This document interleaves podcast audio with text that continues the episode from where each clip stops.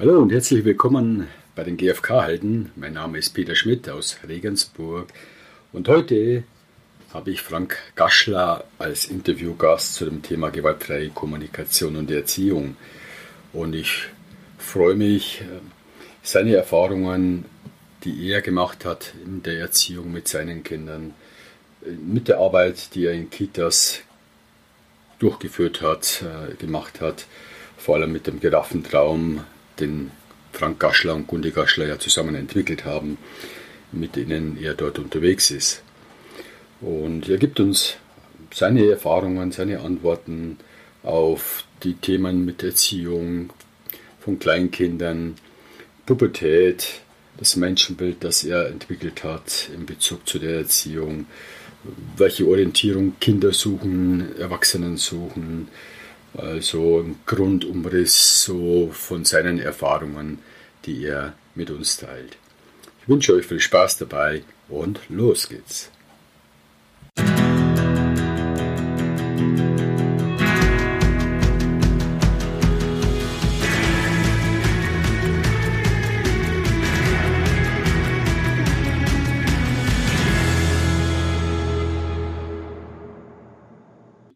Hallo Frank.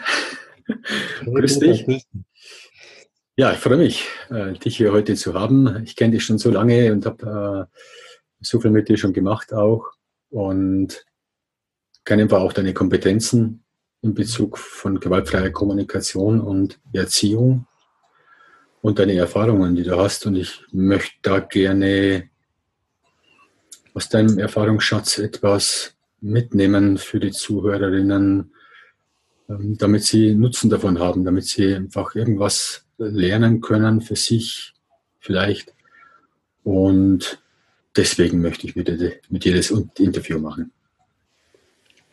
Peter, mich freut das total. Das ist irgendwie so ein, äh, ich weiß gar nicht, wie lang das her ist, dass wir uns kennengelernt haben, auf einer, war wohl eine Giraffenträumer-Ausbildung. 2014. Ja, und vorher habe ich dich, glaube ich, schon bei einem Workshop beim Netzwerktreffen mit äh, Lona Ricci kennengelernt. Stimmt, das ist ein Trainer, der nicht mit langen Hosen rumläuft. Und ich habe dich damals eingespeichert als Lach-Yoga-Menschen. Genau. Ja, das war so die Anfangszeiten, ja. ja, ich habe ja mit der Gunhilde auch schon ein Interview geführt und sie hat mir erzählt, wie du zu der gewaltfreien Kommunikation gekommen bist über Gundi, weil sie zuerst das kennengelernt hat. Mhm. Und dann hast du das auch kennengelernt und du warst auch so begeistert. Hat sie erzählt. Naja, es hat ein bisschen gedauert, bis ich begeistert war. Ähm, es hat einige Widerstände bei mir ausgelöst. Und ja, einige Widerstände, einige, einiges Unverständnis ähm, einige Ideen davon, dass das einfach nur ein Manipulationsmittel ist. Und das hat eine ganze Zeit lang bei mir gedauert, bis ich verstanden habe, was die wirkliche Absicht dahinter ist, worum es da eigentlich tatsächlich geht. Und vielleicht, ja, was auch zu dem Thema passt, ähm, vielleicht war ich auch ein bisschen gebrannt, also ein gebranntes Kind durch meine sozialpädagogische Ausbildung, wo ich viele ja, Techniken gelernt habe, viele Methoden gelernt habe, um dann immer wieder festzustellen in der Praxis, naja, das klingt alles ganz nett, aber irgendwie funktioniert es doch nicht. Und gewaltfreie Kommunikation war da was Neues, anderes. Im ersten Moment. Wie, also deine Kinder damals waren drei und fünf. Wie war das vor der gewaltfreien Kommunikation? Wie war deine, dein Erziehungsstil oder dein Erziehungsverhalten? Also ich habe alles richtig gemacht. Ich habe zu dem Zeitpunkt alles immer richtig gemacht, andere immer alles falsch. Und das habe ich dann auch gerne kommuniziert.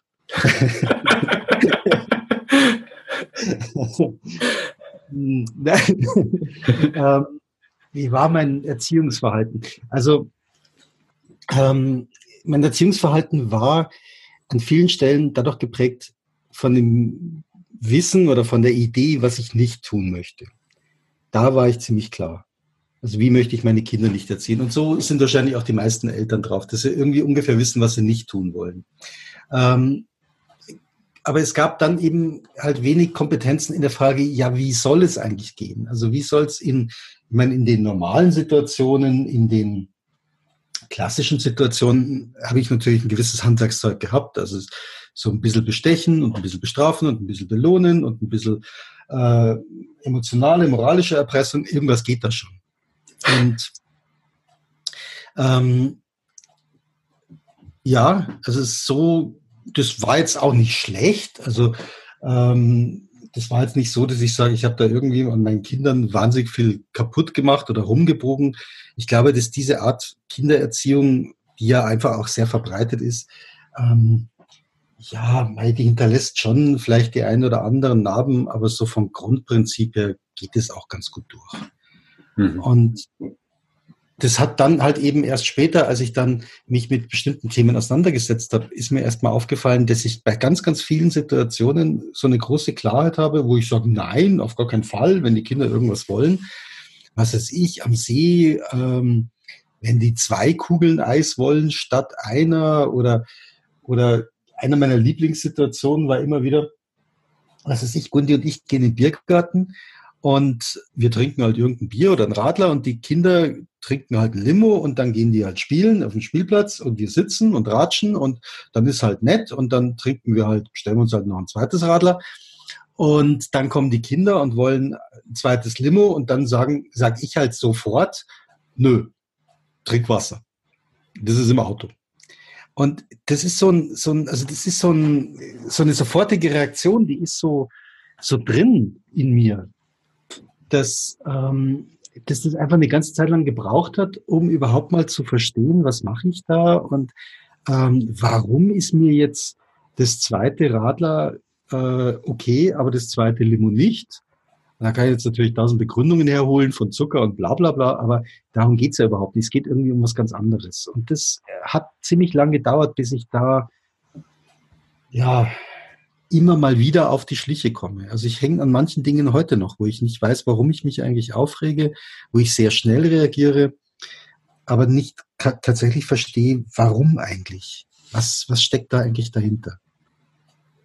Und ich glaube, das hat sich sehr, also das ist der Teil, der sich vielleicht am ehesten wirklich verändert hat, dass ich mit Gundi mehr und mehr über Erziehung gesprochen habe oder über ja, über Beziehung gesprochen habe, über Miteinander, über Fragen, wie können wir etwas klären, über auch ein gewisses Dranbleiben äh, an bestimmten Situationen mh, mm, und halt immer wieder auch so ein Reflektieren, was, was, was machen wir da eigentlich gerade?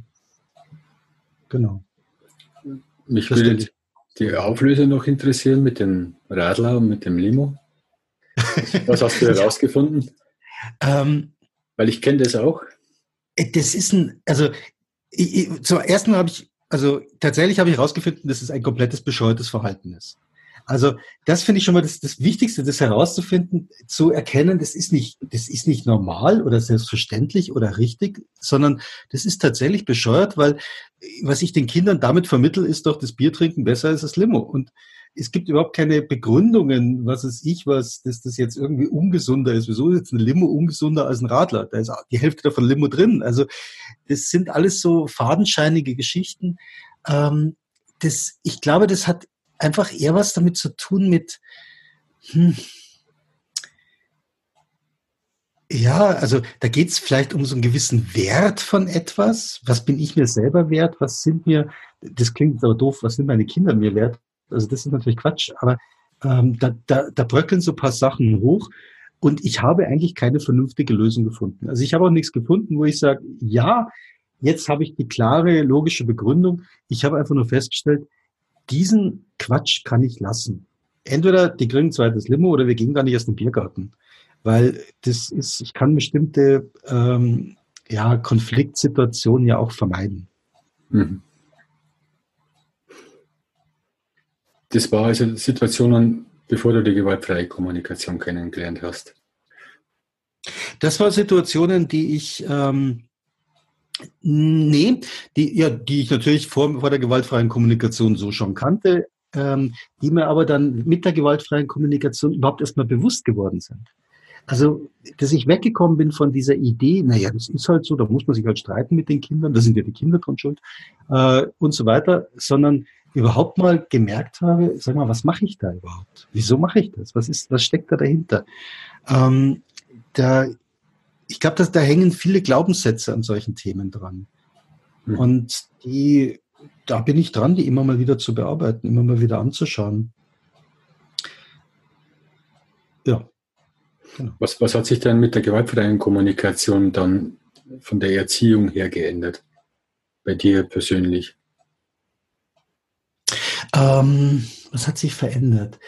Ähm, ja, erstens diese bewusstere, das bewusstere Denken, ähm, das Dranbleiben an bestimmten Situationen, ähm, tatsächlich zu erkennen, also diese, wenn ich jetzt mal das auf die vier Schritte beziehe, ähm, wirklich mal zu, zu schauen, was ist eigentlich das Thema, über das wir reden? Was ist die Situation? Ähm, anstatt diesen, diesen Film im Kopf zu haben, was könnte alles daraus werden, wie könnte sich das entwickeln, was passiert, wenn jetzt, wenn das Kind das jetzt einmal darf, dann will es das wahrscheinlich immer und dann wollen sowieso alle Kinder das immer haben und dann wird das System, die Welt zusammenbrechen. Also diese Filme mal zu stoppen und mal hinzuschauen, also was ist das, wovon wir tatsächlich jetzt im Moment reden? Und das relativ nüchtern, also nachvollziehbar für alle Seiten. Auf der Beobachtungsebene oder auf der Bedürfnisebene? Auf der Beobachtungsebene. Tatsächlich erstmal auf einer Beobachtungsebene. Worüber reden wir eigentlich gerade? Fakten. Mhm. Meine, die Fakten. Ähm, und mir dann anzuschauen, ähm, ja, was löst das alles bei mir aus? Meine Gefühle, meine Bedürfnisse, die meines Gegenübers, der Kinder zu sehen, das auch transparent, das tatsächlich auch transparent zu halten. Also was auch immer da für Gefühle kommen. Ähm, also auch das war für mich ein neues Lernen, dass ich Kindern, dass ich meinen Kindern Gefühle zeigen kann, sie ihnen auch zumuten kann. Ähm, natürlich sie ihnen nicht überstülpen möchte, sondern sie schon bei mir behalten möchte, aber sie damit, äh, dass sie damit, ja, dass sie lernen, Papa geht's auch mal schlecht. Also Papa kann auch mal wütend sein, traurig sein, sonstiges sein. Ähm, und das hat für mich ein ganz ja, wie soll man sagen, was sehr Verbindendes gebracht. Was dann auch, ähm, ja, ich glaube, immer mal wieder auch zulässt, dass die Kinder ähm, sich, sich mir oder uns gegenüber dann ein Stück weit öffnen und davon erzählen, was da los ist. Mhm. Und mit dem letzten Schritt der gewaltfreien Kommunikation, mit klaren Bitten, mit klaren Vereinbarungen, auch ähm, tatsächlich Sachen finden, wie gehen wir mit bestimmten Dingen um. Und also rein von diesen vier Schritten hat sich für mich damit schon viel verändert. Was ich auch, aber ich glaube, das ist wahrscheinlich eigentlich tatsächlich das, was noch viel stärker ist. Also dieses, hm, dieses Menschenbild, dass Kinder hauptsächlich zum Leben von uns allen, von der Gemeinschaft, von Erwachsenen beitragen wollen. Dass sie überhaupt dieses Bedürfnis haben, beizutragen. Dass dieses, dieses, ähm, das Hinschauen, wie häufig machen die Kinder was, um uns zu unterstützen und wegzugehen von dem Hinschauen nur auf das, was nicht läuft, das, was, schlecht, was schlecht lief. Ähm, also diesen bewusst eingesetzten Fokus, das ist, glaube ich, etwas, was ich, was, was viel Veränderung gebracht hat. Mhm. Hast du einen Tipp für Menschen, die das für sich umsetzen möchten, weil das eine ist die Theorie und da möchte ich hin. Mhm. Und das andere ist, das kennst von mir, den Fokus auch zu verändern. Gibt es da eine Abkürzung, gibt es da einen Tipp, was Menschen tun können, damit sie diese Blickrichtung schneller einnehmen können, mhm. einnehmen können, dass sie sich erinnern daran? Aha. Also ich möchte erst mal sagen, wie schwer das ist. Weil ähm, das steht in jedem Erziehungsbuch drin, in jedem irgendwer, wer irgendwas mit Pädagogik zu tun hat, sagt es immer wieder, naja, man muss halt den, den Fokus auf das Positive richten. Das ist einfach wirklich leicht gesagt, weil das, hm, ich weiß gar nicht, ich glaube, das war Sarah Payton, hat das mal erzählt, dass unser Gehirn nicht dafür gemacht ist, ähm, das Positive zu sehen. Also unser Gehirn ist quasi ein Alarmsystem. Und dieses Alarmsystem reagiert halt auf Sachen, die halt nicht so sind, wie sie sein sollen, die halt gefährlich sind, die kaputt sind, die irgendwas sind. Und das sehen wir. Und wenn alles gut ist um uns herum, also alles sicher, alles gut, alles ordentlich, also was weiß ich was, dann äh, sagt das Hirn, super, ich kann mich entspannen, ich brauche quasi da überhaupt nichts mehr wahrnehmen. Also das heißt, es schaltet auf Energiesparmodus. Und ähm, das heißt, es liegt jetzt erstmal nicht an mir, dass ich immer das Negative sehe. Nicht, weil ich irgendwie so äh, Pessimist bin oder so gepolt bin, sondern das ist tatsächlich ein ganz natürlicher Vorgang. Dass ich, wenn ich zum Beispiel ähm, ja, mir die Kinder anschaue, dass ich halt sehe, dass das Zimmer nicht aufgeräumt ist. Was ich aber nicht sehe, ist, dass die Kinder die Hausaufgaben gemacht haben, dass sie in die Schule gegangen sind, dass sie, äh, weiß ich was, sich ums kleine Geschwister gekümmert haben, dass sie die Schuhe in den Hausflur gestellt haben, dass sie den Geschirrspüler ausgeräumt hat und so weiter und so weiter. Das sehe ich alles nicht. Weil das halt für mich, mein, mein Gehirn sagt, das ist normal. Also der, der Tipp, der da ist, ist erstmal sich selber nicht dafür verurteilen, dass ich das nicht immer sehe, sondern sich da tatsächlich mal klar werden, okay, ähm, von selber kann es nicht funktionieren, weil das Hirn das einfach gar nicht, nicht so ausgestattet ist. Also brauche ich Anker. Ich brauche etwas, was mir hilft, mich daran zu erinnern. Und das kann sein, dass ich mir halt irgendwie damit am besten irgendwelche Rituale suche, die mir dabei helfen. Marshall zum Beispiel hat vorgeschlagen, dieses, diese kleinen Büchelchen zu machen, dieses Feiern- und Bedauern-Tagebücher, wo man einfach immer mal reinschreibt, was ist denn gelungen, was ist nicht gelungen. Wir haben damals mit den Kindern ein, ein ähm, was gemacht, ist, das war ein Feiern und Bedauern jeden Abend beim ins Bett bringen. Leider nicht wirklich lang, das sind dann so die Sachen, die macht man dann, dann macht man sie wieder nicht mehr irgendwann. Aber die Zeit, wo wir es gemacht haben, war so, dass, dass ähm, wir immer mit, also einer von uns ist mit einem Kind ins Bett gegangen, also so, dass jedes Kind einen Elternteil hatte. Und ähm, und haben dann halt irgendwie, vielleicht vor der Nachtsgeschichte oder statt der gute Nachtgeschichte vielleicht sogar, ähm, halt so ein Feiern und Bedauern gemacht. Wo wir halt hingeguckt haben, was ist, was habe ich, was ist mir selber heute gelungen? Also das ist ja schon mal eine große Teil der Übung, mal selber hinzuschauen, was gelingt mir eigentlich? Ähm, was feiere ich von, von dem, was mir heute passiert ist, was ich gemacht habe, was ich, was ich, was ich geschafft habe? äh, was bedauere ich, mir das von dem Kind auch mal anzuhören und dann vielleicht auch mal gemeinsam hinschauen, sich tatsächlich aktiv zu erinnern und zu sagen, ja, hey, puh, und dann erinnere ich mich noch, das stimmt, heute früh hast du es echt geschafft, dich alleine anzuziehen. Oder äh, was weiß ich was. Und wir haben es beide super hammertoll geschafft, dass du rechtzeitig im Kindergarten warst. Weil, da kann man mal überlegen, wie ist das eigentlich gelungen? Wie, wie, nachdem wir uns ja, was weiß ich, was vielleicht monatelang gezofft haben, dass es nicht funktioniert, ähm, haben wir es heute geschafft, dass es funktioniert. Und dann kann ich mal hinschauen, was ist eigentlich passiert. Und dann kann ich mir vielleicht solche Marker, also ich kann das mal mit dem Kind reflektieren, ich kann mir das aufschreiben, ich kann natürlich auch mir irgendwann im Kühlschrank einen Zettel hinpappen.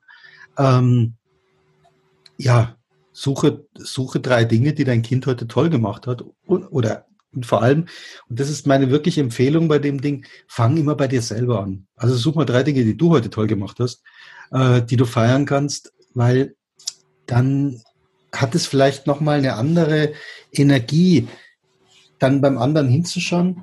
Ähm, und was uns Eltern natürlich auch immer, ja, ja, was immer da ist, ist, dass wir ja nicht nur Kinder erziehen, sondern im Wesentlichen leben wir Kindern etwas vor. Und ähm, wenn wir wollen, dass die Kinder irgendwann mal es eher schaffen, ja, so diesen, diesen Blick aufs Positive zu richten, sich selber wertschätzen zu können, sich selber ähm, eine positive Rückmeldung, eine positive Selbsteinschätzung auch ihre eigenen Handlungen geben können, ein eigenes Feedback geben können, damit auch eine, ähm, ja, dieser schöne pädagogische Begriff, eine Resilienz steigern können, also sich tatsächlich stärken für Situationen, für Situationen, wo ich sage, okay, irgendwann läuft halt mal wieder was schief und dann kann ich halt komplett in den, in den, ins Loch reingehen und sagen, oh, ich schaff's nie, ich bin immer der große Loser, ich werde es nie verändern oder ich schaff's. Und das ist halt dann eben eine, eine Resilienzstrategie zu sagen, okay, Allah, ich habe es heute nicht geschafft, aber ich erinnere mich, die letzten fünf Mal habe ich es ja geschafft, bei einer werde ich es halt morgen doch wieder schaffen. Und das macht echt Sinn, wenn wir das den Kindern vorleben. Und Kinder sind da verdammt offen dafür.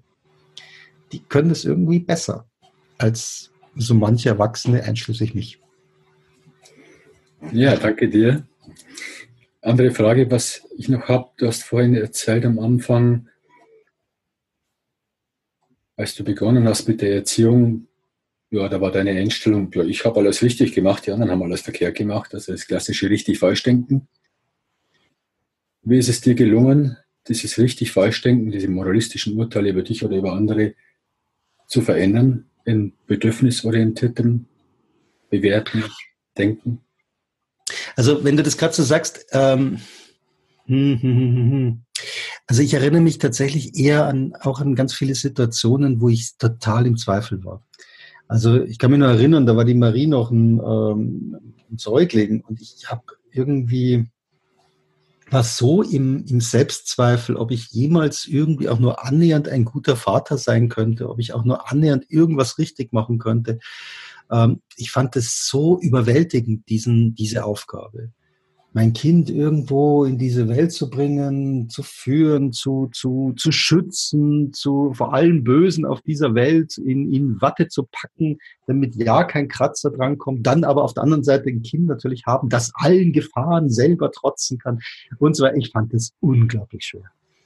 Ähm, und hatte da auch wahnsinnig viel Zweifel. Da war, ich glaube, ich weiß nicht, was Gundi vorhin erzählt hat, aber ich glaube, da war Gundi deutlich selbstsicherer, was das betrifft.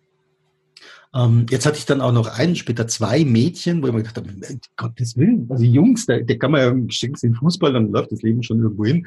Aber bei Mädchen, da muss man ja auf alles aufpassen. Da, da ist ja Wahnsinn. Die kannst ja gar nicht drei Meter allein laufen lassen, weil es sind ja tausend Gefahren von, von irgendwelchen bösen Männern auf dieser Welt. Ich fand das echt schwer. Und in dieses Vertrauen zu kommen, das war, ja, wie bin ich da hingekommen? Ich glaube tatsächlich über viel über viel Austausch und Reflexion ähm, mit Gundi zusammen. Ähm, also ein bewusstes Hinschauen. Sie hat mich immer wieder eben genau aus diesen Filmen, wo ich vorhin gesagt habe, rausgeholt äh, und gesagt, ja, aber schau doch mal hin, das ist doch genau so und so und so. Und dieses Hinschauen hat dann wieder geholfen, tatsächlich in das Vertrauen zu gehen. Ähm, was hat mir noch geholfen? War, war das die Frage, was hat mir geholfen, dahin zu kommen? Ja, vom richtig Falschdenken wegzukommen, vom richtig Falschdenken bedürfnisorientiert zu bewerten. Ähm, ich glaube, dass ich also wirklich relativ früh kapiert habe, dass bestimmte Ideen von dem, was ich als richtig oder falsch im Kopf habe, ähm, so nicht funktionieren oder nicht stimmen. Also ein Beispiel war, die, die, ähm, die Maries und später dann die Elia auch auf eine Montessori-Schule gegangen. Und da waren wirklich zwei Herzen schlagen, ach, in meiner Brust. Also es gab so den, den einen Teil, der gesagt hat, oh ja, aus pädagogischer Sicht auf jeden Fall. Aber aus der Sicht heraus, wie habe ich mein eigenes Leben gemacht? Woher, wo weiß ich, das ist der Pfad, wo man dann auch später mal Abitur macht und studiert und keine Ahnung was. Weil, das war ja so ein Plan, so ist ja, so, so läuft es ja im Leben, dachte ich. Ähm, der war dann so, nee, nee, man muss da schon die richtige Schullaufbahn und dann klassische Noten und so weiter. Und dann natürlich auch so lesen lernen, wie ich das gelernt habe und natürlich auch Mathe so machen, wie ich das gemacht habe, weil sonst kommt da hinten nichts raus. Und ähm, das war dann ein mutiges darauf einlassen, okay, wir probieren das mal anders. Ähm, Gundi hat mir da auch sehr viel ja, Vertrauen geschenkt. Ähm, und, und da habe ich dann gemerkt, ähm, wie sich so, auch indem ich gerade der Marie am Anfang äh, zugehört habe, ich gemerkt habe, hey, das sind ganz andere Bedürfnisse dahinter. Als, als, also da habe ich dann tatsächlich Bedürfnisse erkannt hinter dieser ganzen Thematik, dass Kinder tatsächlich lernen wollen. Das wusste ich gar nicht. Ähm, dass, dass, ähm, ja, dass die Spaß dran haben können, dass die sich entwickeln wollen, dass die, dass die das ganze Zeug aufsaugen wollen und dass das halt dann, und dann haben sich für mich halt so Konzepte immer mehr gelöst von dem, was ich als, ähm, ja, diese ausgetretenen Pfade, die ich halt kenne, die ich halt eben als richtig oder falsch definiert habe, dann zu merken, ja, es geht auch anders. Bis hin zum Beispiel zu einem Thema, ähm, die Frage der Strafen. Also brauchen Kinder Strafen? Muss man die bestrafen? Weil wenn man sie nicht bestraft, dann, dann, keine Ahnung, dann gehen die alle vor die Hunde und dann wird nie aus denen was und keine Ahnung brauchen ja Zucht und Ordnung und so. Aber das, das wurde uns auch kommuniziert. Also das hat man uns auch gesagt, hey, ihr müsst eure Kinder bestrafen, wenn die da irgendwas tun, weil sonst, weißt schon, dann ist unter der Brücke und Drogen und ich weiß nicht, was alles da äh, passiert in den nächsten zwei Jahren. Und, und da haben wir dann, also da haben wir, Gunni und ich, einen wirklich gemeinsamen Entschluss gefasst. Nö, das machen wir nicht.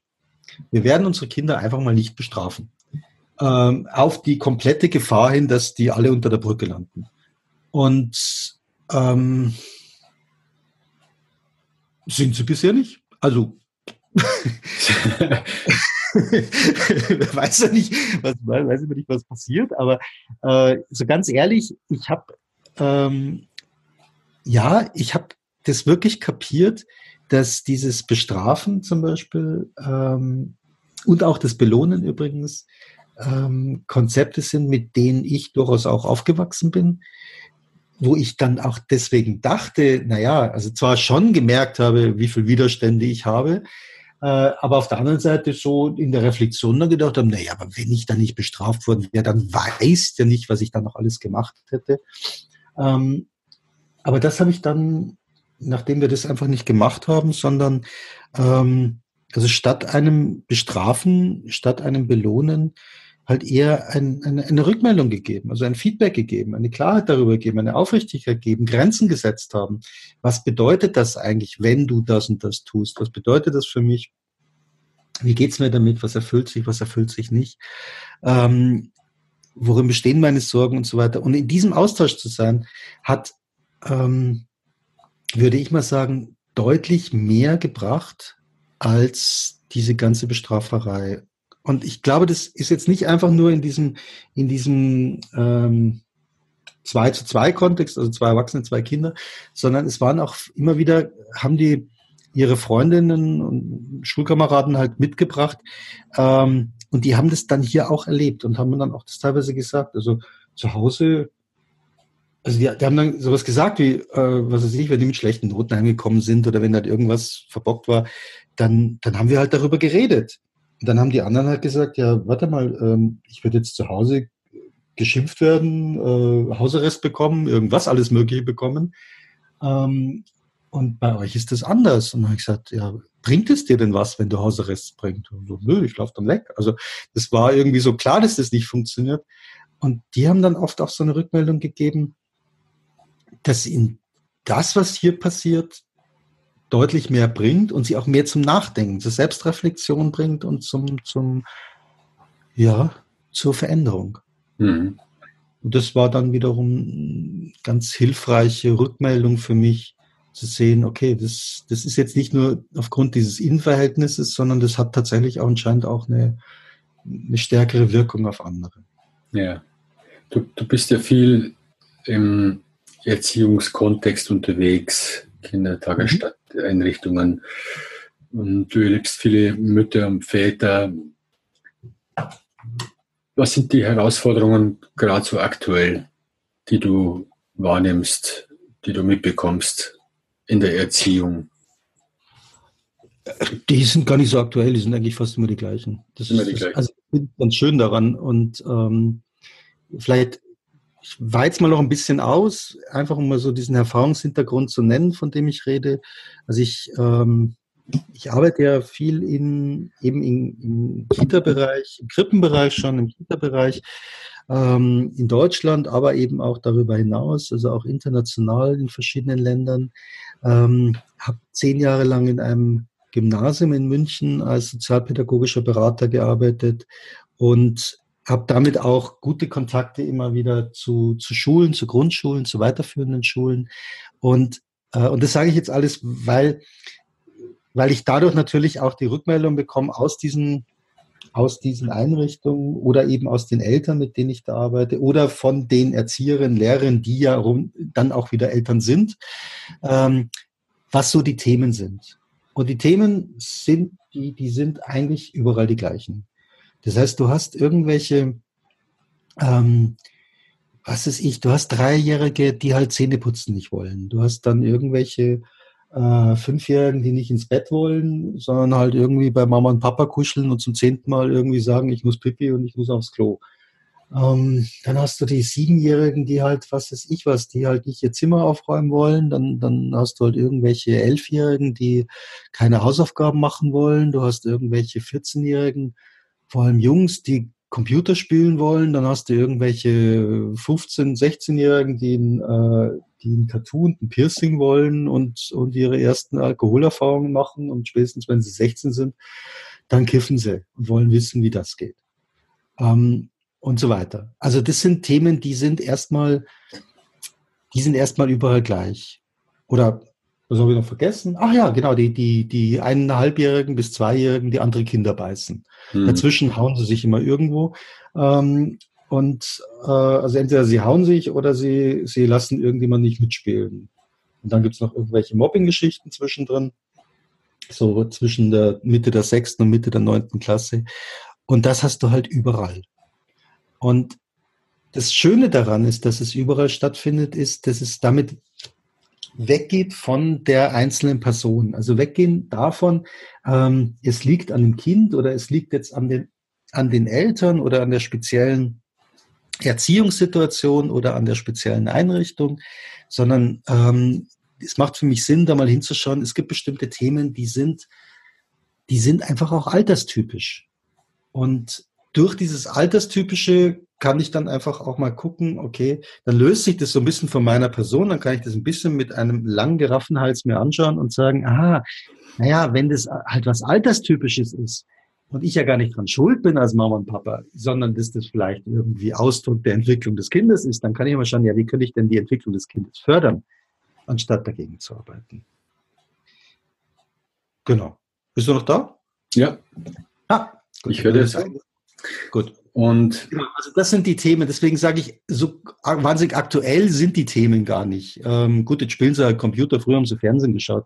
Aber das ist dann auch schon eigentlich alles. Was erlebst, du, erlebst du von den Eltern her eine Veränderung im Erziehungsverhalten im Vergleich zu, sagen wir mal, 20 Jahren? Hm. Oder Schwierigkeiten, die die Eltern haben in der Erzieherrolle? Ja, ja die, die erlebe ich tatsächlich. Ähm, also ich erlebe Eltern, ähm, hm, also einerseits in einer starken Orientierungslosigkeit äh, oder beziehungsweise andersrum auf der Suche nach Orientierung. Die suchen jemanden, der ihnen mal endlich sagt, wo es lang geht. Und sie finden aber keinen. Weil ähm, jeden, den sie finden, der gibt nicht eine Orientierung, sondern der gibt mal halt eine Option. Sowas wie, ja, man müsste halt mal ein bisschen mehr aufs Essen achten und dann müsste man das, dann müsste man das und dann müsste das. Und ähm, aber es gibt wenig, die irgendwann mal sagen, das wäre mal eine Richtung. Und, ähm, und damit sind sie selber als in der, in der Erziehungsrolle tatsächlich oft allein und überfordert. Ähm, aber nicht nur in der Erziehungsrolle, sondern auch mit der eigenen Rolle. Also auch mit dem eigenen Rollenverständnis. Äh, was bin ich jetzt eigentlich? Bin ich jetzt eigentlich gerade Mama oder bin ich eigentlich, äh, ja, hauptsächlich Ehefrau und dann will ich natürlich auch noch erfolgreich im Job sein und dann will ich aber auch natürlich noch einen super Haushalt schmeißen, genauso als Mann, wo ich natürlich auch den super Job und der gute Papa und super empathisch, aber auch natürlich klar irgendwie der Macher am Bau und, und was ist ich was alles. Also das Gesamtkonzept, ähm, alles auf einmal sein wollen, aber keine Klarheit bekommen, wie das geht.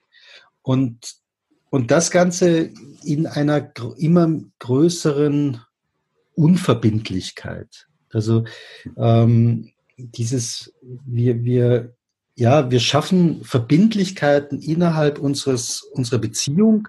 Ähm, da habe ich tatsächlich den Eindruck, dass Beziehungen viel schneller auseinandergehen als, als früher.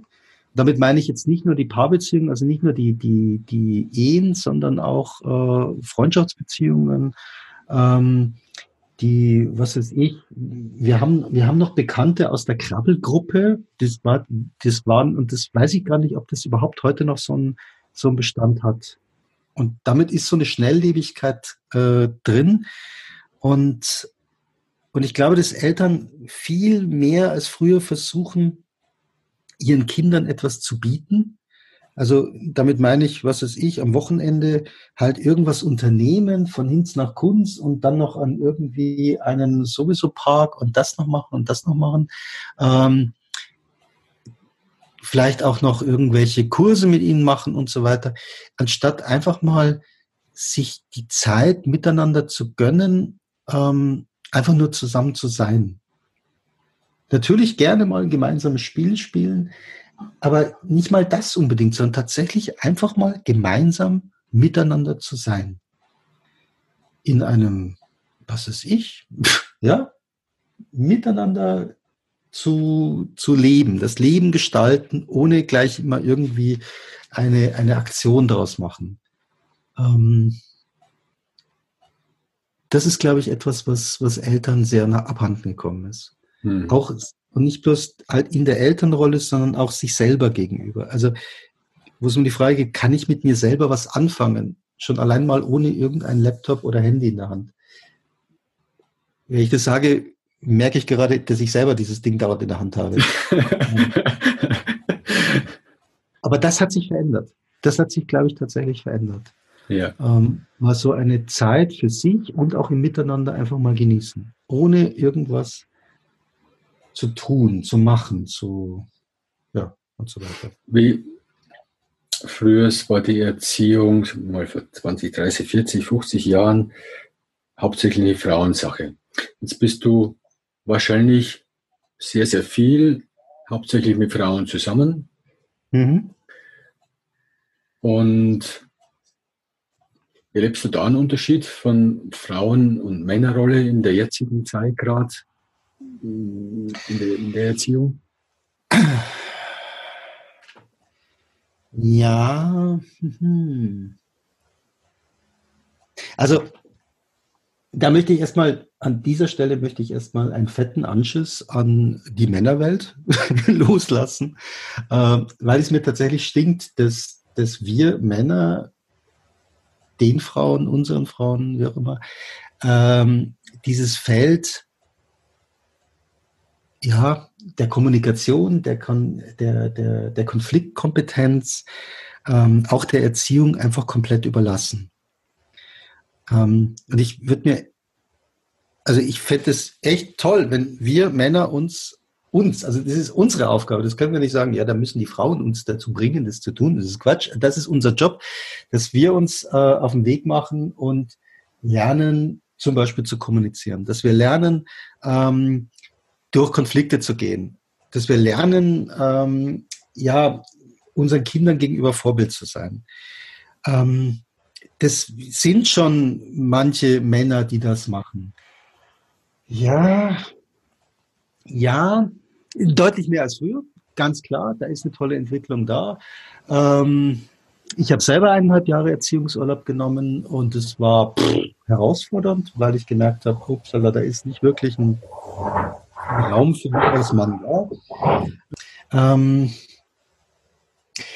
also ich finde es toll, wenn Männer in, in Elternzeit gehen oder ja, in Elternzeit gehen. Fände es dann aber auch toll, wenn sie in der Elternzeit tatsächlich für das Kind da sind und zwar alleine für das Kind da sind zum Beispiel.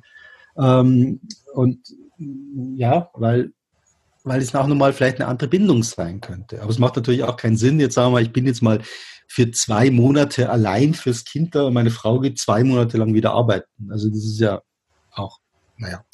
Ähm, ich glaube aber viel interessanter ist es, wenn, wenn Papas, ähm, ja, vielleicht einfach auch wieder so diesen, oder ja, diesen Spaß entdecken, mit ihren Kindern was zu tun. Ähm, also ich habe einmal einem, einem Vater zugeschaut, der mit seinem, pff, was war der, acht, neunjährigen Fußball gespielt hat. Und der, der, der Kleine stand halt im Tor und der, der Papa hat halt in einer Tour halt diesen, diesen Ball da in Richtung Chor, äh, Tor ge, ge, gekickt. Hat dabei aber durchgehend in sein Handy geschaut und irgendwas getippt. Ähm, und es war wirklich spannend zu schauen, wie der, der Junge versucht, ähm, die, die, die Beziehung, die Aufmerksamkeit des Vaters zu bekommen. Also es war technisch gesehen hat der Vater das gemacht, was man da machen muss. Er muss an den Ball treten und den richtigen Tor schießen. Aber darum ging es überhaupt nicht. Das hat man also wirklich gesehen, das Kind will eine Vaterbeziehung haben und hat dann halt versucht, über was weiß ich, alle möglichen äh, Formen das zu erreichen und ist dann irgendwann in eine Resignation gegangen. Also was ich Vätern wirklich raten möchte, ist, ähm, ja, sich bewusst Zeit zu nehmen, mit den Kindern irgendetwas zu machen. Und zwar vielleicht auch alleine, auch ohne die Frau. Also was für mich doch die Highlights der, der Kindertage waren, wenn, wenn ich mit der Marie oder mit der Elia ähm, mit beiden zusammen oder auch einzeln mit denen äh, irgendwie mal ein Vater-Kind-Wochenende gemacht habe. Einmal irgendwo zelten gehen. Wir waren zelten am Brombachsee, das war natürlich ein Riesenaufwand, irgendwie da hinfahren, Zelt aufbauen und dann eine Nacht übernachten und wieder heimfahren. Äh, wir haben überlebt, das war schon mal ganz wichtig. Ähm, und es hat riesen Spaß gemacht.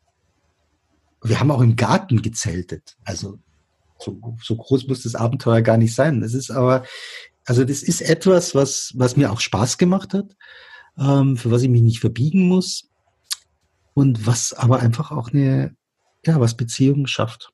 Hm. Ja, du, ich höre von dir schon lauter Empfehlungen oder Tipps. Was gibt was Ja, ja der, der Haupttipp ist eigentlich der, und das, also das betrifft eigentlich alle Mütter, Väter, ich möchte da gar nicht unterscheiden, ähm, wirklich Qualitätszeit mit den Kindern zu haben.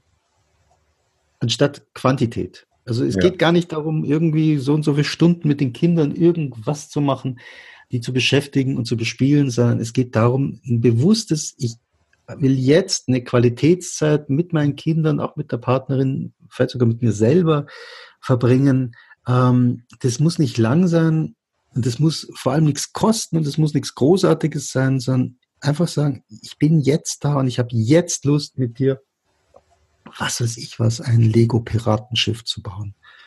Eine Stunde lang, ja, aus dieser Freude heraus, dass das Spaß macht. Und diese Qualitätszeit anstatt Quantitätszeit möchte ich gleich übertragen auch auf Partnerschaft. Ja. Weil ja. es dann einfach auch wieder eine Freiheit für jemand, für, für einen selber bekommt, wenn die, die Qualität in der Beziehung auf einem hohen Level ist und dann, dann spielt es keine Rolle nicht, wenn jeder auch mal selber was macht für sich. Ja, und ähm, das ist natürlich schon so ein Thema, gerade für jüngere Eltern, dass das braucht auch eine bewusste Entscheidung, dass dass wann findet das statt. Ähm, also gerade für, für Paare, die vielleicht das erste Kind bekommen haben und, und sich so wünschen, oh ja, ich hätte aber gerne noch die, die Liebesbeziehung von damals plus jetzt das Kind. Ähm, das wird so vielleicht nicht funktionieren. Also das, das heißt, also man kann natürlich dann versuchen, mit allen möglichen das zu krampfhaft zu erreichen, aber das fürchte ich, wird meistens zu einem, zu einer Enttäuschung an, an irgendwelchen Stellen führen. Ähm, ich glaube, es ist hilfreicher, sich einerseits bewusst darüber zu machen, im Moment, also für die nächste Zeit, vielleicht für die nächsten Jahre, wird das Kind im Vordergrund stehen.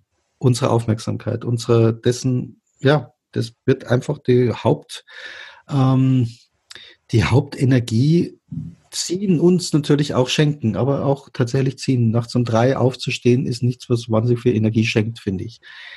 Ähm, und das ist halt eine bewusste Entscheidung, wenn ich Kinder möchte, das zu tun. Und das heißt aber dennoch, dass es dann immer noch eine Qualitätszeit zwischen den Eltern geben kann. Die ist halt kurz, die ist halt dann vielleicht nicht zu den Zeiten und an den Orten, wo man es gerne hätte. Ähm, aber ich glaube, wenn, wenn sich dazu, wenn beide darüber reden, diesen Austausch darüber führen, auch ein Bedauern darüber haben, dass es halt einfach gerade nicht mehr so ist, wie es mal war, ähm, dann ja, dann kann daraus was Schönes entstehen, anstatt irgendwie das beide aus so einer Schuld oder aus so einem was weiß ich was heraus handeln und überlegen, wie kann ich mich jetzt noch mehr zerreißen, damit ich alles haben kann. Hm. Ja. Gibt es etwas, also viele, Für viele Eltern ist die Pubertät auch eine, eine irrsinnige Herausforderung, was für mich auch damals. Gibt es da etwas, was du Eltern mit auf den Weg geben möchtest in der Pubertätszeit? Für diese Zeit.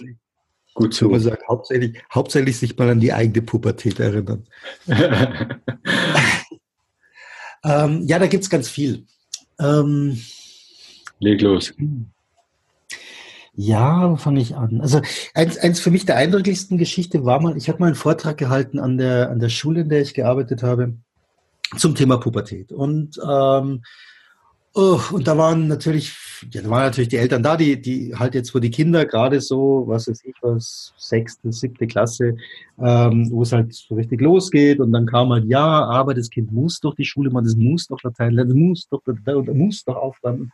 Wie schaffe ich jetzt das einfach? Und ähm, ja, es war so ein bisschen anstrengend, dieser, dieses Vortragsseminar. Aber dann war ein, ein, ein Papa war dabei, der stand so ein bisschen weiter hinten und der hat dann irgendwie nach dem, nach dem fünften Jahr, aber das Kind muss doch, äh, irgendwann sich gemeldet und gesagt, wisst ihr, also ich finde es ganz spannend, was ich hier so höre, weil äh, meine Kinder sind halt mittlerweile einfach ein bisschen älter, die sind halt schon, was weiß ich, 17 oder so, der Jüngste. Und ähm, er kann sich total gut erinnern, dass das damals auch so die großen Themen waren, die für die Eltern da ist. Wie kriege ich mein Kind wie sorge ich dafür, dass es halt tatsächlich alles weitermacht, weil ich halt Angst habe, dass es halt da wahnsinnig was verpassen könnte. Aber er sagt, das Wichtigste ist so rückblickend nicht, ob das jetzt stattfindet oder nicht, sondern das Wichtigste ist, steht die Beziehung noch? Also ist der 17-Jährige noch in der Familie? Redet ihr noch miteinander? Ist da noch ein Austausch da? Und das hat für mich so einen, den Fokus nochmal komplett verändert. Es gibt also sich wirklich im Bewusstsein zu haben, das ist halt eine Phase. Und diese Phase ist durchaus auch, da ist Reibung drin und es ist auch gut so, dass, dass da Reibung stattfindet, ähm, weil dadurch die Kinder natürlich auch selber lernen, sich zu behaupten, zu, zu ähm, wir wünschen uns ja immer so Quali Quali Qualitäten bei unseren Kindern, dass sie selbst behaupten, dass sie, klar, dass sie, dass sie äh, ja, konfliktfähig sind, dass sie klares Ja oder klares Nein, dass sie Grenzen setzen können, dass sie sich durchsetzen können. Oh, was weiß ich was. Das sind alles so Sachen, die wir uns wahnsinnig wünschen für unsere Kinder, nur natürlich nicht bei uns zu Hause. Da hätten wir gerne die Kinder, die funktionieren und zwar ganz lieb sind und brav sind, immer noch die netten Kleidchen anziehen wie früher, lala, war doch ganz nett. Ähm, und das haut so halt nicht hin. Also, das heißt, da, das ist einfach auch ein ganz natürlicher Prozess, der auch gut ist dass Eltern auch Reibungsfläche sind. Kinder, Pubertierende reiben sich durchaus stärker mit den eigenen Eltern als mit anderen, weil sie auch wissen, dass sie dort immer noch geliebt werden. Also das heißt, sie können auch da mal auf den Putz hauen und sind trotzdem noch geliebt. Das ist woanders nicht so leicht. Ähm, und es ist auch eine Phase, wo es nicht darum geht, dann als Eltern alles zu schlucken und zu erdulden, sondern es geht dann auch darum, die Kinder wollen auch das Gegenüber spüren.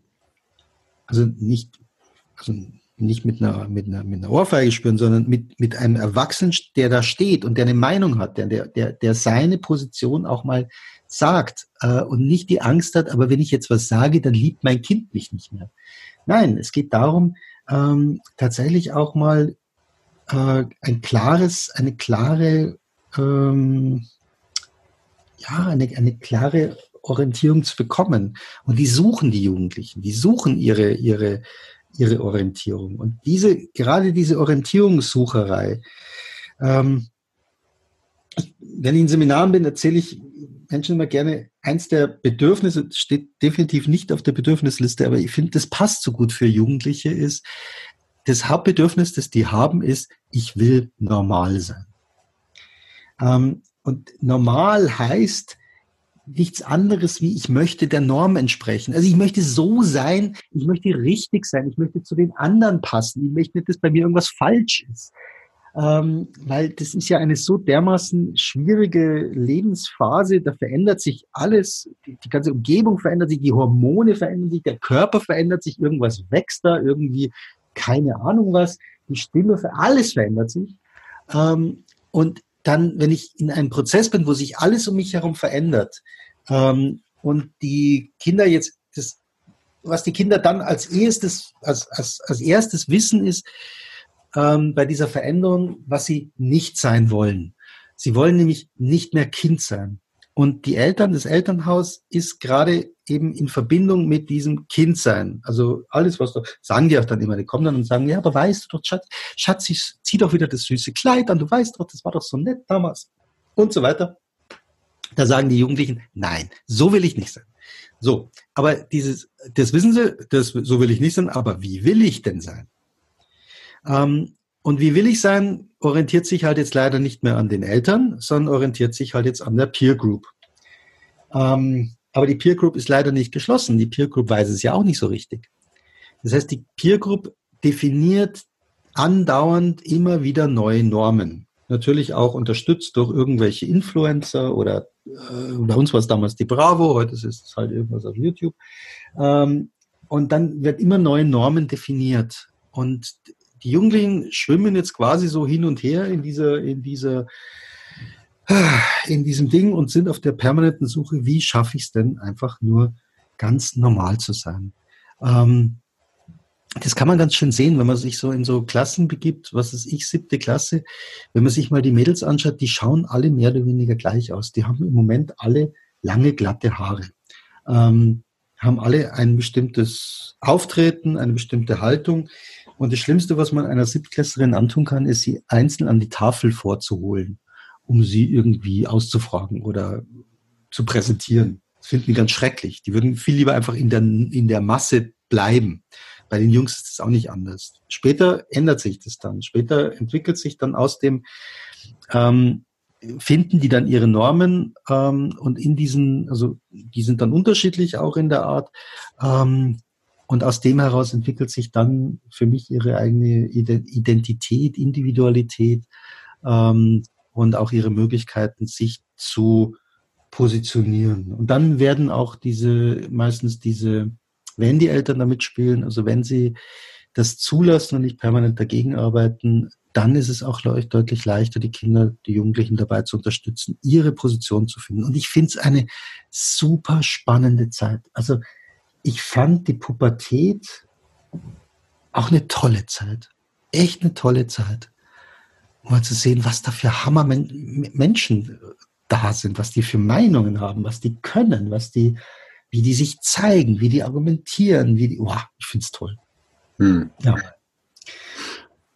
Das heißt, du ja. willst den Eltern mitgeben, den Fokus auf die Beziehungsqualität zu legen, Beziehung vor Lösung und ein Begleiten und vielleicht die Scherben aufsammeln, wenn es mal schiefgegangen ist, durch die Pubertät durch. Ja, ja, natürlich ein, ein Dranbleiben, ein wirklich Dranbleiben und ein, und ein Austausch. Ähm, die suchen nach Feedback. Also die suchen, die wollen wissen, wie, wie ist was für, für, für jemanden. Und dann brauchen die ehrliche Erwachsene. Ähm, und die brauchen Leute, die da sind. Also ich fand es ganz spannend. Ich habe erzählt, ich zehn Jahre an dieser Schule und irgendwann habe ich dann äh, aufgehört. Und, und dann sind ein paar Jugendliche zu mir gekommen und waren, die waren wirklich total geknickt. Die waren also gesagt, wie, Herr Gaschler, Sie kündigen, wieso? Das, ähm, Sie können nicht einfach gehen. Und, und dann, also die waren wirklich traurig. Und dann habe ich gefragt, wieso seid ihr so traurig? Also was, was, was habe ich denn gemacht? Oder ähm, was euch so, ja, wie soll man sagen, was, was, was euch so gefallen hat an, an was war es denn eigentlich an meiner Arbeit? Und habe so gedacht, das sind halt irgendwelche Projekte, die ich gemacht habe, irgendwelche Begleitungen von irgendwas, was weiß ich, Tutoren oder so, also irgendwas von diesen tollen pädagogischen Maßnahmen. Und die Rückmeldung war aber eine ganz andere. Die Rückmeldung war, ähm, ich war immer da. Immer wenn sie irgend, immer wenn die jemand gebraucht haben zum, zum Austausch als Ansprechpartner, wenn die Fragen gehabt haben, wenn sie unsicher waren, wenn sie sich gefreut haben, ich war einfach immer da und habe zugehört. Und dieses Zuhören, das ist, glaube ich, das, was, was wir Kindern, die in, der, in die Pubertät kommen, am ehesten schenken können. Ihnen zuhören und auch eine Meinung haben, wenn wir gefragt werden. Und die fragen oft, also die fragen oft, die Frage lautet dann meistens, wie siehst denn du das? Die kommt natürlich dann ein bisschen, bisschen, ja, ein bisschen harsh an, aber ähm, und dieses, wie siehst denn du das? Oder ähm, die, die ist schon auch eine Frage, die, die will beantwortet werden. Und zwar ehrlich. Hm. Und ich, ja, es ist toll. Also ganz ehrlich, die Elia hatte letztes Jahr ihren, ihren Abiball und davor die, die, die Marie. Äh, und weißt du, da, da sind dann irgendwie so, gerade waren das noch Kinder, dann, dann rennen sie halt irgendwie schludrig in der Gegend rum und wo sie was. Ich denke, man kann, die, die bewegen sich gar nicht mehr aus der Zeitlupe und plötzlich stehen da auf so einem Abiball lauter wunderschöne Männer und Frauen in ihren Anzügen und ihren Kleidern und Wahnsinn. Wahnsinn. Ja. Ich fand das toll. So faszinierend. Ja. Hm. Passiert was in der Zeit. Ja, ja. Ja. Gibt es aus der gewaltfreien Kommunikation bestimmte Elemente, wo du sagst, das wäre sowas, was in der Erziehung am hilfreichsten ist? Ja. Da gibt es ähm, ganz viel, aber vielleicht kannst du irgendwas rauspicken. Also die zwei großen Prozesse der gewaltfreien Kommunikation, oder vielleicht die drei großen Prozesse der gewaltfreien Kommunikation, die würde ich da alle drei sehr stark empfehlen. Ähm, angefangen mit dem Thema Selbstempathie. Also Selbstempathie heißt, dass ich mich tatsächlich immer mal wieder reflektiere und mir überlege, worum geht's mir eigentlich, bevor ich irgendwie alles rauspuste und so weiter, sondern tatsächlich mal irgendwie auch schaue, was ist da bei mir eigentlich los? Was, was, was triggert mich da? Wo kommt denn das her? Sind das meine Glaubenssätze oder was weiß ich, was anstatt immer irgendwie zu denken, das Kind löst bei mir was aus. Also das Kind ist schuld dran. Also das Kind ist die Ursache dafür, dass es mir schlecht geht, sondern da mal aktiv hinzuschauen, was ist da bei mir. Das was ich das Wichtigste finde im Umgang mit Kindern, ist Aufrichtigkeit. Weil ich einfach der Meinung bin, unsere Aufgabe als Eltern ist, Kinder, Kindern auch eine gewisse Orientierung und Führung und Struktur anzubieten. Ähm, die wollen wissen, wie das Leben funktioniert. Die wollen wissen, wo geht's lang. Die wollen wissen, welcher Weg ist hilfreich und welcher ist nicht hilfreich. Und ich finde es hilfreich, den Kindern das anzubieten, indem wir ähm, von uns sprechen. Also in einer ja, Aufrichtigkeit oder wie Thomas Gordon es nennen würde, mit Ich-Botschaften. Ähm, ich rede von mir und ich sage ganz klar, das ist das, das und das und das. Das ist meine Beobachtung, meine Gefühle, mein Bedürfnis. Und das ist der Weg, den ich dafür sinnvoll finde. Mhm. Und das wirklich in einer Klarheit haben. Ähm, Was auch wieder Orientierung gibt dann. Ja, weil es, weil es so, so, weil die Kinder sich einfach orientieren wollen. Und dann ist natürlich Empathie ein sehr wichtiger Aspekt. Zu schauen, was ist beim Kind eigentlich los? Also Aufrichtigkeit heißt jetzt nicht daran, dass ich in einer Tour meinem Kind äh, zulaber und erzähle, was, was, was ich will, Punkt sondern es geht natürlich auch um zu schauen, was ist beim Kind los. Aber ich sage das in der, in der Reihenfolge, weil ähm, ich weiß noch, wir haben damals von, von Marshall gehört, ähm, das, dieses Empathy First. Also das Erste ist immer Empathie und das höre ich auch immer noch von, von vielen Trainern, äh, dass es immer darum geht, mal zu gucken, was ist beim anderen los, bevor ich selber was sage. Ja, das schafft Verbindung, das schafft, das schafft Kontakt, das ist und so weiter. Ähm, wir waren dann irgendwann später, als, nachdem wir das gehört haben, auf einem Sommerfestival in Dänemark. Da hat die Kirsten Christensen gesagt, wenn es um Kinder geht, macht es Sinn, Honesty first. Also, dass ich wirklich erstmal vorangehe und sage, was ist meins? Und dann hinschaue, was ist beim Kind. Ähm, weil ich diese, diese, diese Orientierung so hilfreich finde. Und mhm. nicht, nicht anfange, irgendwie das Kind, ja, so lang zu empathisieren, so lang beim Kind zu sein, alle Gefühle, alle Bedürfnisse, ohne dass die Erwachsenen jemals sagen, was sie eigentlich wollen. Das finde ich schön. Das ist dann zwar auch nicht mehr gewaltfreie Kommunikation, wenn ich das tun würde, aber das ist leider das, was häufig missverstanden wird, finde ich, dass äh, man müsse immer empathisch sein. Ja. Und das finde ich schwierig. Mhm. Ja. Okay. Gibt es denn ein Buch, was du Eltern empfehlen möchtest? Ja, da gibt es mehrere. Ich will, also verstehen, was, ich will verstehen, was du wirklich brauchst. Ja, das auf jeden Fall. Habe ich vor mir liegen. Empfehle ich auch ähm, immer, weil wenn es um kleinere Kinder geht.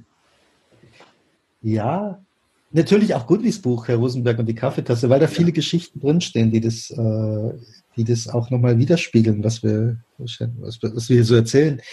Ähm, darüber hinaus, was ich sehr empfehlen kann, ist ähm, von, also es ist jetzt nicht von gewaltfreier Kommunikation, das ist von Jesper Juhl. Das Buch heißt Nein aus Liebe. Das, ähm, vieles von dem, was Jesper Juhl sagt, deckt sich für mich komplett mit der Haltung gewaltfreier Kommunikation. Und dieses Nein aus Liebe verdeutlicht für mich nochmal so klar, dass das ähm, Elternsein auch bedeutet, Kindern Strukturen und Führung zu geben, auch mal mutig Nein sagen zu können zu etwas. Ohne dabei die Angst zu haben, das Kind würde mich jetzt verlassen und mich nicht mehr lieben. Sondern das da aufrecht stehen zu können. Und das finde ich in diesem Buch so, ja, so, so, so hilfreich zu erleben. Mhm. Ähm, was kann ich noch empfehlen? Ähm, ja, aus der, aus der gewaltfreien Kommunikation, aus dem Bereich selber, mir gefällt, ähm, was das Thema Schule betrifft, das Buch von Sora Hart sehr gut. Das heißt Empathie im Klassenzimmer. Gefällt mir deswegen so gut, weil Sora Hart selber Lehrerin ist. Das heißt, die das Ganze aus einer Innensicht heraus sich anschaut und, und sagt und auch eine Klarheit darüber hat, was ist eigentlich möglich in Schule. Ähm, und es weggeht von der Idee, dass man kann kein richtiger Lehrer sein, also kein staatlich anerkannter Lehrer mit gewaltfreier Kommunikation, weil das sei immer Gewalt und das sei immer Bewertung, sondern da geht es vielmehr darum, wie kann ich, wie kann ich Lehrer sein innerhalb dieses Rahmens und gleichzeitig äh, Beziehung zu Kindern aufbauen, mhm. für Kinder da sein. Ähm, und das finde ich ganz spannend, wie sie das löst und ja, welche Wege sie da geht. Ja, danke. Ich werde alle, alle Bücher verlinken in den Show Notes. Gibt es einen Film, den du empfehlen kannst, möchtest? Äh, ein Film. Ja, es gibt eine Serie, eine amerikanische, ähm, die heißt This Is Us. Auf Netflix, Amazon, ich weiß es gar nicht, wo die kommt. Und dieses This Is Us ist so eine Ja, der, der, der knüpfe ich so an an das, an das Thema, das wir ganz am Anfang unseres Gesprächs hatten, äh, dieses richtig und falsch denken. Also das zeigt äh, eine Familie aus in verschiedenen Generationen und das ist immer geschnitten, so das, das springt immer in den Generationen hin und her ähm, und, und zeigt damit auch, wie sich über ja, einfach über ganz viele Generationen ähm, so das Leben sich halt so entwickelt hat, wie es sich entwickelt hat. Und wenn man da halt an manchen Stellen reinschaut, ähm, denkt man sich, aha, okay, also der ist schuld, dass das jetzt passiert. Der hat es natürlich falsch gemacht, der war böse oder der war richtig, der ist auf jeden Fall der Held, der macht, also der macht alles richtig, der Held und, und so weiter. Also so diese ganzen Bewertungen laufen natürlich rasend schnell. Ähm, und das Spannende ist halt, wenn man dann aber immer wieder in diesen Rück- und Vorblendungen dann sieht, ähm, wo kommt das her? Also wieso haben sich, wieso hat es sich so entwickelt, wie es sich entwickelt hat? Dann äh, ist dieser Satz der gewaltfreien Kommunikation, wir tun immer nur das Schönste und Beste, was uns zur Verfügung steht, um unsere Bedürfnisse zu erfüllen, der ist da wirklich in jeder Sequenz präsent. Mhm. In jeder einzelnen Sequenz denkt man sich, okay, ha, jetzt verstehe ich, warum der so handelt. das bedeutet nicht zwangsläufig, dass ich einverstanden bin damit, aber ich verstehe, was ihn dazu gebracht hat, so zu handeln. Und die Konsequenz daraus, vielleicht erst zwei Generationen später, ähm, die, die ist halt passiert. Die wäre, wenn er was anderes gemacht hat, vielleicht auch passiert, aber vielleicht ganz anders passiert. Vielleicht wäre es schlimmer, vielleicht das, das wissen wir ja nicht. Und das finde ich so, ähm, ja, gerade bezogen auf das Elternsein, so dieses, diese, dieses große, für mich riesengroße Thema, nämlich einfach niemals zu wissen, ob was das, was wir hier so tun, tatsächlich für Einflüsse hat auf später. Und, und da hilft mir einfach die gewaltfreie Kommunikation so stark, dass ich dieser Satz, was auch immer wir tun, ist, ist das Schönste und Beste, was mir im Moment zur Verfügung steht, um meine Bedürfnisse zu erfüllen. Das heißt, ich bleibe hier im Moment und ich habe jetzt die Chance zu reflektieren, ist das, was ich tue, ist das im Einklang mit meinen Werten? Ist das im Einklang mit dem, was mir zur Verfügung steht? Oder steht mir was zur Verfügung? Ich mache es halt einfach nicht. Aber ist das das, was ich kann? Und dann kann ich vielleicht in zehn Jahren zurückschauen und dann kann ich sagen, okay, das war kompletter Bockmist, aber ich wusste es nicht besser. Mhm. Das kann sein. Und das, und das hält mich tatsächlich in, in der Spur. Das, ja, das hilft mir nicht dauernd in der Idee zu sein, um Gottes Willen, ich weiß ja nicht, was passiert. Und das möchte ich, ja, ich glaube, deswegen mache ich auch gerne, das erzähle ich gerne in Elternseminaren, weil ich, weil ich Eltern immer, immer, immer, immer in dieser, in, genau in diesem Dilemma erlebe. Ähm, ja, ist das denn richtig? Ist das die richtige Entscheidung? Ähm, bringe jetzt mein Kind auf die Schule, ist das auch richtig? Wird mein Kind daran zerbrechen? Wird es ihm gut gehen? Ich lasse es impfen, ich lasse das machen, ich mache jenes, ich, wir ziehen um, wir lassen uns scheiden, wir, wir lassen uns nicht scheiden, was weiß ich. Das wissen wir doch alle nicht, was da in Zukunft rauskommt. Und, das heißt, das Wertvolle für dich dann in dem Film ist dann, dass da etwas mehr Vertrauen und Gelassenheit es, also das Wertvolle in dem Film für mich ist, das, das zu sehen. Also das, das wirklich, wenn ich mit diesem Bewusstsein, mit diesem Satz, das ist das Schönste und Beste, was uns zur Verfügung steht, wenn ich mir mit diesem Satz diesen Film anschaue, dann lösen sich alle meine Bewertungen auf. Mhm. Also meine, alle meine moralischen, moralistischen Bewertungen lösen sich auf und ich komme nur noch zu diesem Feiern und Bedauern, wo ich sagen kann, oh, schade. Mhm. Vielleicht, wenn ich an seiner Stelle gewesen wäre, hätte ich genauso gehandelt aus der Situation heraus. Und das, wenn ich sehe, was dabei hinten rausgekommen ist, oh je, oh schade. Oder, wow, der hat so gehandelt. Wow, das ist das, was hinten rauskommt. Ähm, und ich komme einfach weg von der Beurteilung, von der Bewertung. Und das macht es leichter, finde ich. Klingt, leichter. Und das klingt so, als wie, wenn das einfach ein Weg wäre, liebevoll mit sich selber umzugehen. Ja, ja, ja. Ja, stell dir mal vor, wir würden irgendwann mit 80 allein im Altenheim sitzen, keine Kinder lassen sich mehr sehen seit Jahren und wir würden unser Leben reflektieren und feststellen, was wir alles falsch gemacht haben. Das ist doch irgendwie blöd. Ja.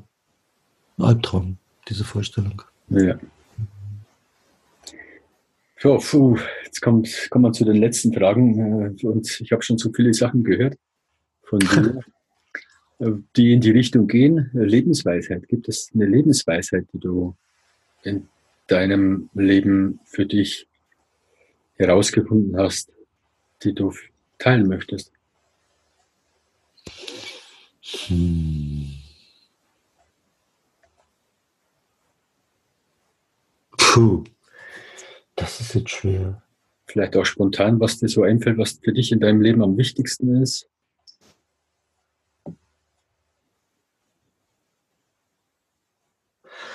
Ähm,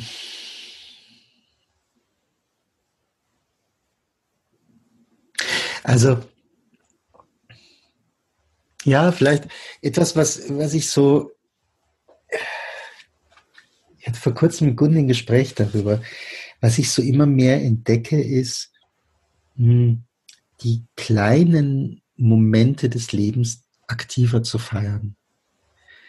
Also nicht zu warten auf das Große oder das, sondern ja, wirklich das Kleine zu feiern, zu genießen.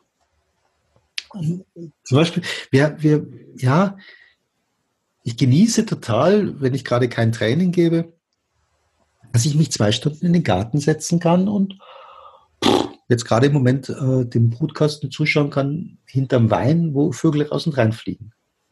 Und das genieße ich. Und, ähm, und letzte Woche hat mich jemand gefragt, wann, wann fahrt denn ihr in Urlaub? Und dann habe ich mir gedacht, ja, wir fahren schon irgendwann in Urlaub, aber eigentlich gehe ich jetzt in den Garten und dann mache ich zwei Stunden Urlaub. Und kann mich dort wahrscheinlich tatsächlich mehr erholen als in der Vorstellung, zwei Wochen in Urlaub und dann kommt das und dann Stress hier, Stress da. Und dieses Genießen des Moments, das Genießen des Augenblicks, das ist etwas, was ich was ich immer mehr wahrnehme, was ich immer mehr spüre. Mhm. Ja. Das heißt, so eine Gelassenheit, die du erlebst bei dir, so eine hm. Tatsächlich eher eine Freude, also eine, eine, Freude, so eine leichte Freude. Ja, das Zulassen, dass ich mich über was Kleines, Leichtes freuen kann.